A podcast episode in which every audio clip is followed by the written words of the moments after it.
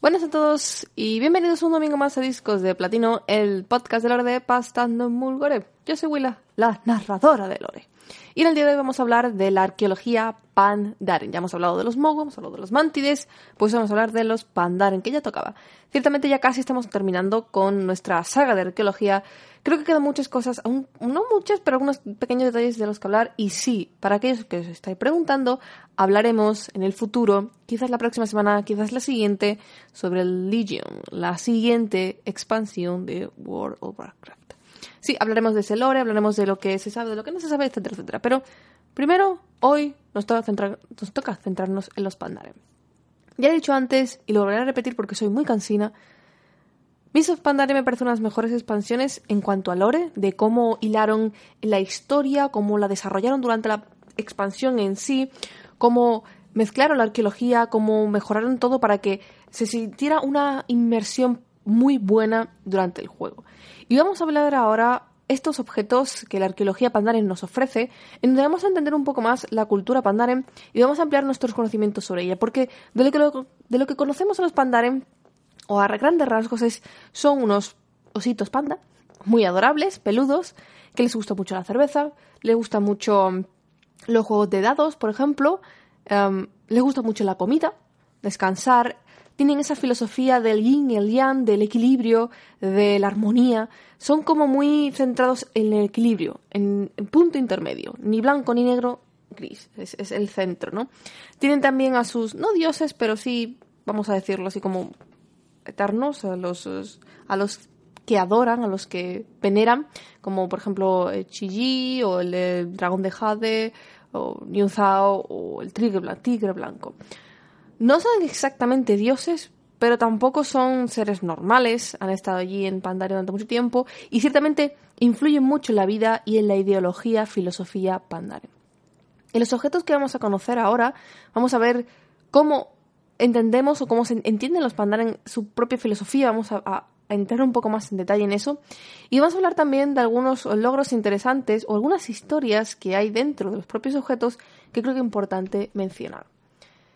En primer lugar, hablar de que el objeto o eh, el objeto con el que puedes completar fragmentos de la arqueología Pandare se llama fragmento de cerámica Pandare. Y ciertamente todo es un poco como muy asiático, todo lo de Mists of Pandare está muy asiático, especialmente los Pandare, y el hecho de utilizar fragmento de cerámica no es eh, casualidad, ya que para ellos vamos a ver cómo es muy importante eh, cuidar los entornos, el té, por ejemplo, también Así que se, utiliza mucho la cerámica para, para la ceremonia del té, también incluso para beber cerveza o para crearla. Vamos a verlo ahora y vamos a empezar por el primer objeto llamado lanza de Xuen. Es un objeto bastante caro, de los más caros que tiene, pero no es épico. De hecho, es un objeto de nivel azul, de objeto de nivel azul, y era una o es una arma de asta.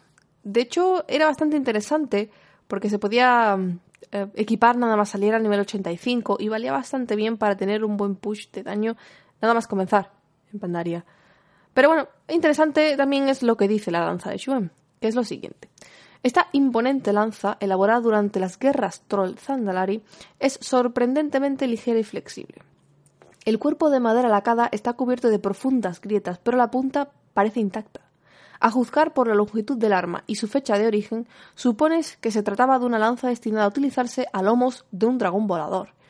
Hay una nota grabada en la empuñadura desgastada. El único oponente es uno mismo.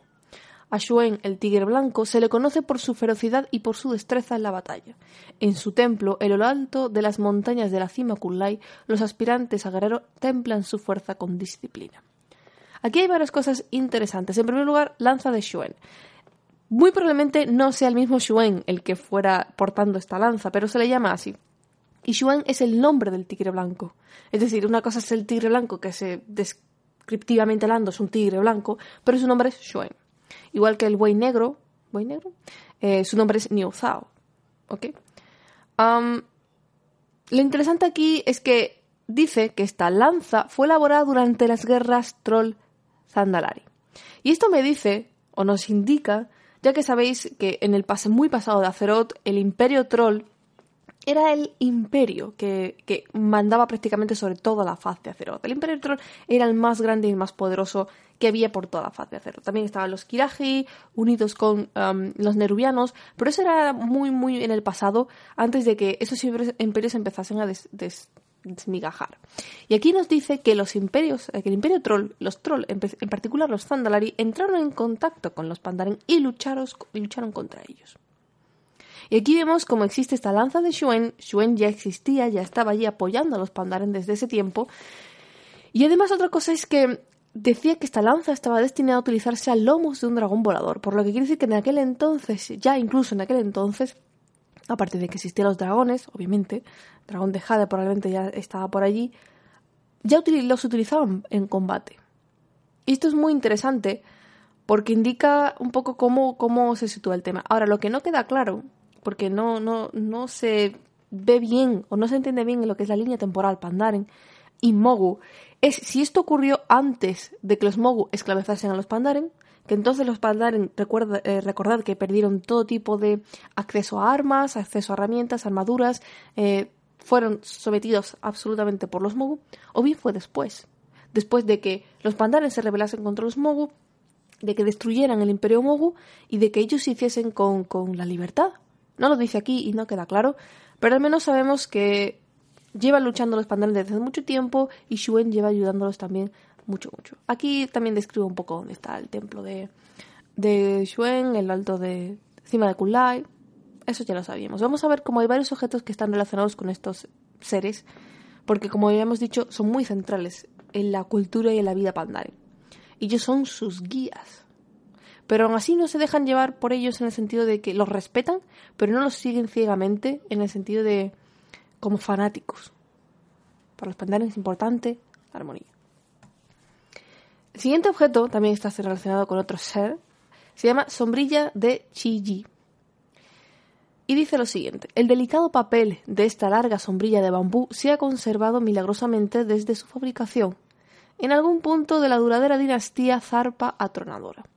La parte inferior representa un cielo de nubes tormentosas, mientras que la parte superior muestra un glorioso sol de color carmesí. Hay un mensaje escrito con, un, con una elegante caligrafía sobre las nubes. La esperanza es el sol tras un cielo de tormenta. Siempre está en el corazón, pero se oculta de la vista. Chillí, la grulla roja, ha sido el símbolo de la esperanza para los Pandaren desde hace siglos. Su templo hermoso y ornamentado se alza sobre una peligrosa selva al sur del Valle de los Cuatro Vientos. Este es un objeto azul, también no hay épicos en la arqueología Pandaren, y es un objeto, digamos así, que es un offhand, se sostiene con la mano izquierda para los rangos, y era bastante buscado al menos al inicio porque las estadísticas que daba eran mejores que las que había por los objetos que dropeaban. Era muy, muy buscado la sombra de también por la transfiguración. Pero lo interesante de esta sombrilla es que habla de la duradera dinastía de zar patronadora. No de Xiao que es, digamos, el emperador que más conocemos, sino de dinastía zar patronadora. No es la misma dinastía que un emperador en particular. Dinastía implica una familia mandando durante mucho tiempo, los zar patronadora, pero no sabemos, como digo, si esto es pre-Mogu o post-Mogu. No, no queda claro del todo. Supongo, mi, mi digamos, mi sospecha es que esto es pre-Mogu. Pero tampoco puedo afirmarlo eh, tajantemente porque no lo tengo claro. aquí hablan en particular de Chiji. Es el nombre de la grulla roja. Este es el nombre personal, igual que Chuen es el nombre del, tigre. Chiji es el nombre de la grulla roja. Y nos habla del Sultemplo, que dice que está al sur del Valle de los Cuatro Vientos, en una selva. Tal. ¿No se llama espesura de Krasarang el lugar? ¿Por qué no poner el nombre? Y si recordáis, sí, está en una selva bastante fea y ahí se alza el gran templo con todas las grullas a, su alrededor. El siguiente objeto, en realidad, abre a un logro. Hay un logro en la arqueología Pandare que se llama así, los tres cerveceros fundadores y dice que descubramos los siguientes artefactos de los tres cerveceros fundadores. Y esto nos dice, nos indica muy claramente que para la cultura pandaren la cerveza es fundamental, es uno de los pilares básicos. Aquí tiene mucho que ver con los enanos, es como que, están unidos, ¿no? En ese sentido, están muy cercanos. Entonces vamos a ver esos tres objetos, esos tres, eh, vamos a descubrir esos tres cerveceros fundadores y por qué, o qué es lo que tenían de objeto para hacerlos famosos. El primero de ellos se llama Barril Vacío del cervecero, del cervecero fundador Xinguo Jing. El grifo con forma de corazón de este barril nos dice que se trata de un artefacto del gran cervecero fundador Xinguo Jing, el del corazón roto. Hace generaciones este venerable cervecero fundador creó la cerveza del corazón henchido, una mezcla que llena al bebedor de una profunda sensación de calidez y bienestar. Se dice que Xinguo Jing se enamoró del producto de su arte de tal manera que lloraba amargamente con cada barril que abandonaba su cervecería. Es probable que llorara por este barril en concreto. Dado que está vacío, tú tampoco te sientes como para lanzar cohetes. Entre otras cosas porque no podemos probarlo. Pero aquí nos dice, en primer lugar, cómo los cerveceros fundadores son famosos por ser, cerveceros innovadores, por ir más allá de simplemente crear cervezas. Crean arte. Para los Pandaren, los cerveceros son artistas. Chen quiere demostrarlo también, por eso monta todo el, la aventura que monta para recuperar la cervecería um, de su familia en el Valle de los Cuatro Vientos. Y um, y para los pandaren es muy importante, o sea, literalmente los cerveceros son famosos, los buenos cerveceros son muy famosos, son artistas, literal, en, la, el concepto más amplio de la palabra, porque crean para ellos arte que además se puede beber y pueden disfrutar, con, con sabores, texturas y lo mejor es que crean incluso emociones, van más allá de la simple bebida que puede gustarte o no, sino que es que además te ayudan a crear emociones. Aquí nos habla de que el fundador, cervecero fundador Xin Jin, Creó una mezcla que, decía, llena al bebedor de una profunda sensación de calidez y bienestar. Casi podría decirse que la cerveza estaba drogada, ¿no? en fin, también vemos que el, cervecero fundador era un poco, no sé, narcisista con su cerveza y no le gustaba que se perdiera. Se enamoró de su producto. Muy narciso, sí, casi. eso, eso es un poco el siguiente objeto se llama bastón para caminar del cervecero fundador Ren Jung. Uno de los muchos bastones que usó el enigmático cervecero fundador Ren Jung. Como Ren Jung era ciego de nacimiento, sus demás sentidos estaban muy agudizados. Por lo tanto, las cervezas de su tiempo le parecían fuertes y amargas. Tras años de experimentación consiguió producir cuatro cervezas perfectas que alegraban cada uno de sus sentidos restantes. Sin embargo, no conseguía fermentar la cerveza que agradara a sus cuatro sentidos a la vez. No fue hasta el final de su larga vida que consiguió perfeccionar la receta suprema, el brebaje de los cuatro sentidos, el descubrimiento más magnífico de su generación. Por desgracia, la receta se perdió con el tiempo. La letra de Renjung es prácticamente ilegible. Esto es una de las grandes tragedias Pandaren, el haber perdido una receta de cerveza mítica. Aquí nos habla del cervecero fundador Renjun, que era un cervecero ciego, y nos dice que cuando bebía cerveza, dado que sus sentidos estaban tan agudizados, las notaba amargas y malas. Así que él se dedicó a trabajar y creó cuatro grandes cervezas. Y, um, y lo dicen aquí, cuatro cervezas perfectas, que a los Pandaren les encantaban, y de las cuales supongo y y sospecho que aún sigue la receta, ¿no? De cada para alargar el resto de sus cuatro sentidos. La vista no está, pero el resto de sus cuatro sentidos sí. Y dice que consiguió el bebraje supremo, de los cuatro sentidos, que podemos decir como la cerveza de las cervezas, pero que la receta se perdió por su letra, que obviamente siendo ciego como que no debía tener una muy buena caligrafía. Y creo que los pandaren lloran por esta pérdida, pero veneran a Renjung. Es un artista, como he dicho antes, es un artista y aquí lo vemos. Y el tercer fundador se llama, uh, objeto del tercer fundador se llama jarras gemelas del cervecero fundador Quan Kuo. Un conjunto de jarras hechas con ébano y jade. El cervecero fundador Quan Kuo, también conocido como doble empuñadura, pretendía mitigar los efectos secundarios de las bebidas fuertes creando la dualidad perfecta de bebidas. Cuando se beben juntas en las proporciones adecuadas, la cerveza rubia del espíritu y la cerveza negra de la mente se combinan en el estómago del bebedor y propician un estado de iluminación y buena voluntad sin la pérdida de autocontrol y sentido común que suelen acarrear las bebidas menos refinadas. Por desgracia, los secretos del cervecero fundador se perdieron con el tiempo, pero estas preciosas jarras hacen las veces de recuerdo de su maestría. Y esta es otra pérdida. Como veis, seguimos viéndolo, aquí queda muy claro, Para los Pandaren la cerveza es más que una simple bebida. Imaginaos poder beber una cosa que te propicie estado de iluminación y buena voluntad sin que te venga con eh, resaca y náuseas y todas las cosas malas que tiene beber mucha cantidad de alcohol, cosa que les gusta mucho a los Pandaren. Estos son como los, los cerveceros fundadores son como odas a los artistas cuyas obras se han perdido con el tiempo. Y lo único que nos quedan son pues los recuerdos. Aquí dice aquí la dualidad perfecta de vidas. Fijaos con qué exquisitez y qué exactitud. Es como decir, he, creado el yin y el yang de las bebidas. Una rubia y una negra que cuando se mezclan es hermana.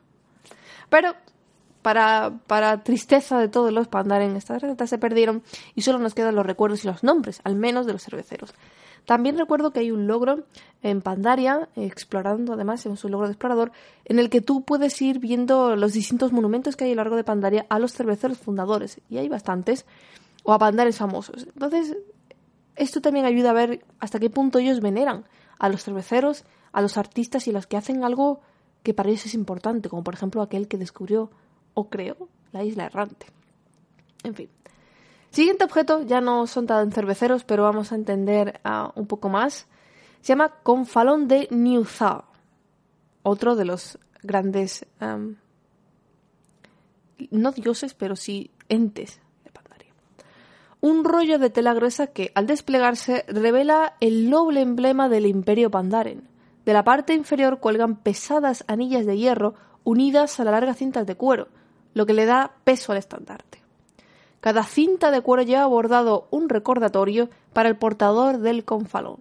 El miedo ansía reducirte. Consigue que muestre tu verdadero yo.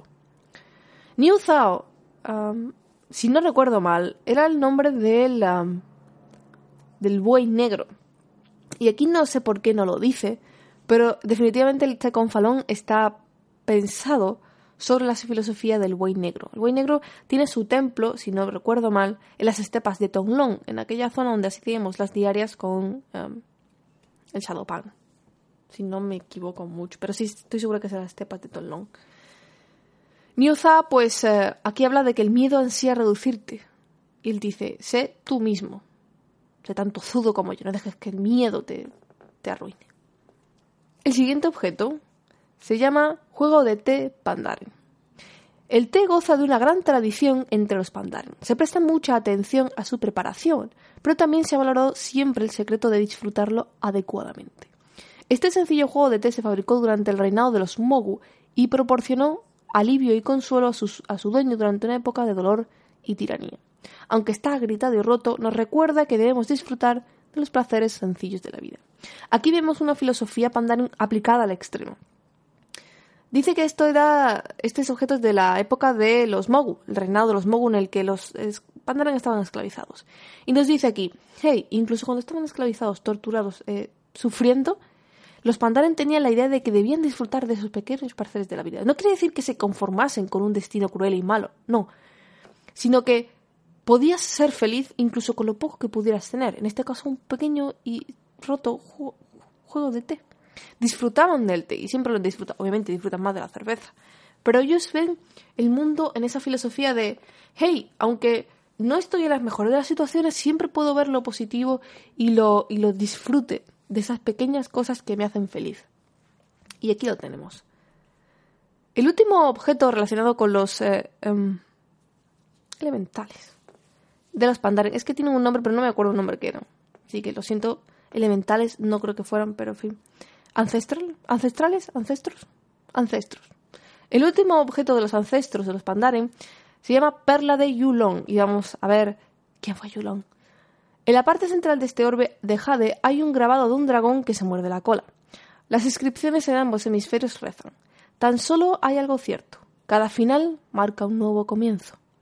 Este orbe, tallado durante el reinado del emperador Pandare Shu, ojo ciego, en honor del dragón de Jade, es una representación de su reencarnación cada 100 años.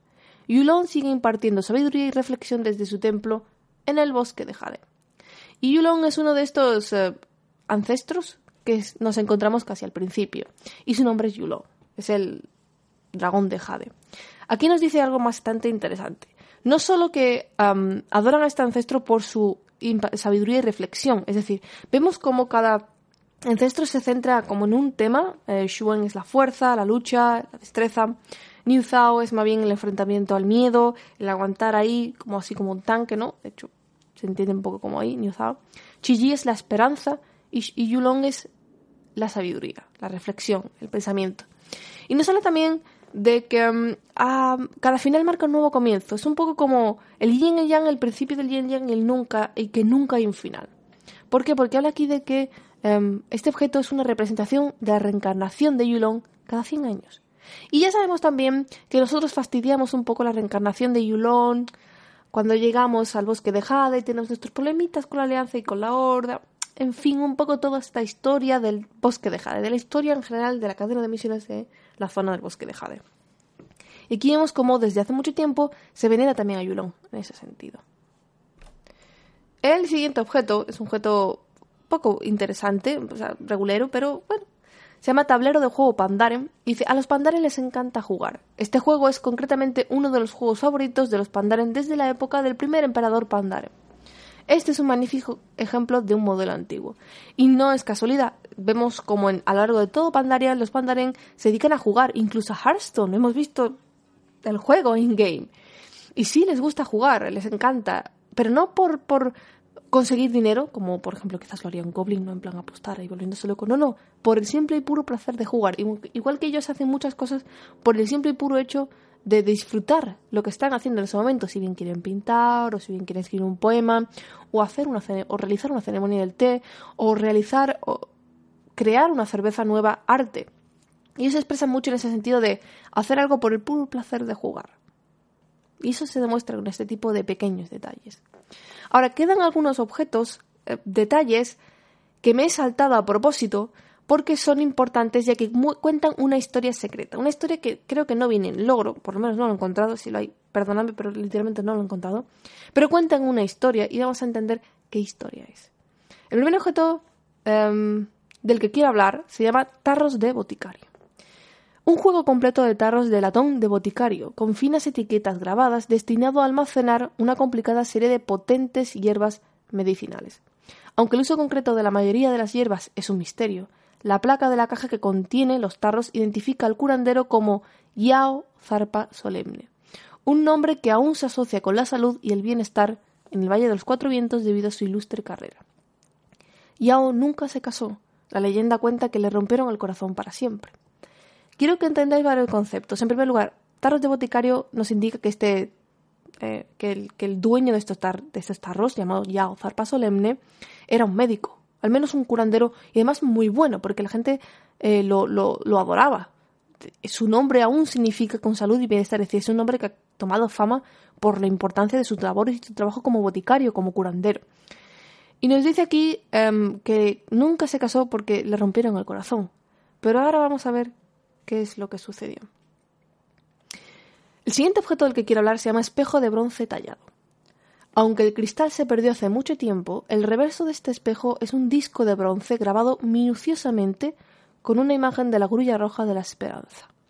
Tiene una inscripción que reza A mi querida Lin, mi belleza, mi candor, la perfección en este espejo, tu reflejo, mi amor. Yao. Entonces entendemos que este espejo, este espejo de bronce tallado, que ya no queda mucho del espejo, sino más bien la parte del reverso, nos indica que era de Yao, y se lo regaló a Lin, su amor, supongo que su pareja, ¿no? Y em, es interesante porque además habla de la grulla roja de la esperanza. ¿Qué es lo que tenían que tener esperanza? ¿O por qué tenían que tener esperanza? ¿Porque Yao estaba cortejando a Lin? ¿O, y no iba bien? ¿O, Lin estaba ya casada? ¿Qué, ¿Qué, es lo que sucedía? No lo tenemos aún claro en esta historia. Sabemos que Yao en el futuro pues nunca se casó, decían que le rompieron el corazón. Nos enteramos ahora de que la persona a la que Yao quería se llama Lin y ella pues ah, recibió este espejo de bronce, pero está roto, no, no, funciona, y que estaba la grulla roja de la esperanza. Y ahora vamos a entender qué es lo que sucedió con el último objeto que tenemos eh, de la arqueología Pandaren. Dice figurilla funeraria de porcelana taraceada en oro. Las figurillas como esta, encargadas tras la muerte de un ser querido, ayudaban a los dolientes a superar la pérdida. Esta estatuilla representa a una joven eremita pandaren llamada Lin. La inscripción indica que sucumbió a la terrible fiebre que asoló el Valle de los Cuatro Vientos durante el breve reinado del emperador Hosen Riktik. Y aquí sabemos lo que sucedió. Aquí ya nos enteramos. Al parecer la historia es la siguiente. Yao y Lin eran pareja y Lin enfermó. Ella era una ermita.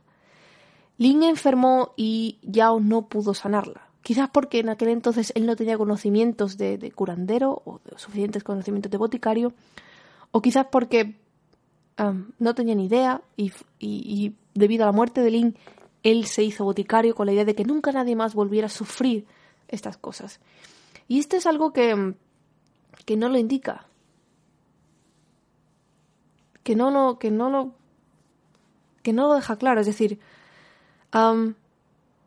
que no hay una historia que, Porque hemos visto, por ejemplo, la arqueología de los elfos de la noche como una trágica historia así de amor, y a los Romeo y Julieta. En este caso es una trágica historia de amor en la que vemos como Yao, un joven, quizás curandero ya, o quizás aún no lo fuera, pero estaba estudiando, tenía un amor, Lin, eremita, y ella enfermó. Y murió.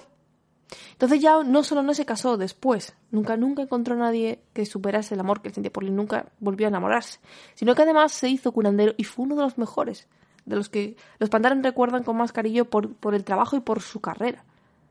Y aquí vemos esta historia que no viene en ningún loro, no viene en ninguna parte, pero es una de estas historias que está encerrada dentro de la arqueología y que si no hubiéramos visto la arqueología pandare nunca nos hubiéramos enterado de la historia de Yao y de Lin. En fin, chicos, espero que os haya gustado, que hayáis disfrutado de esta mm, pequeña arqueología Pandaren.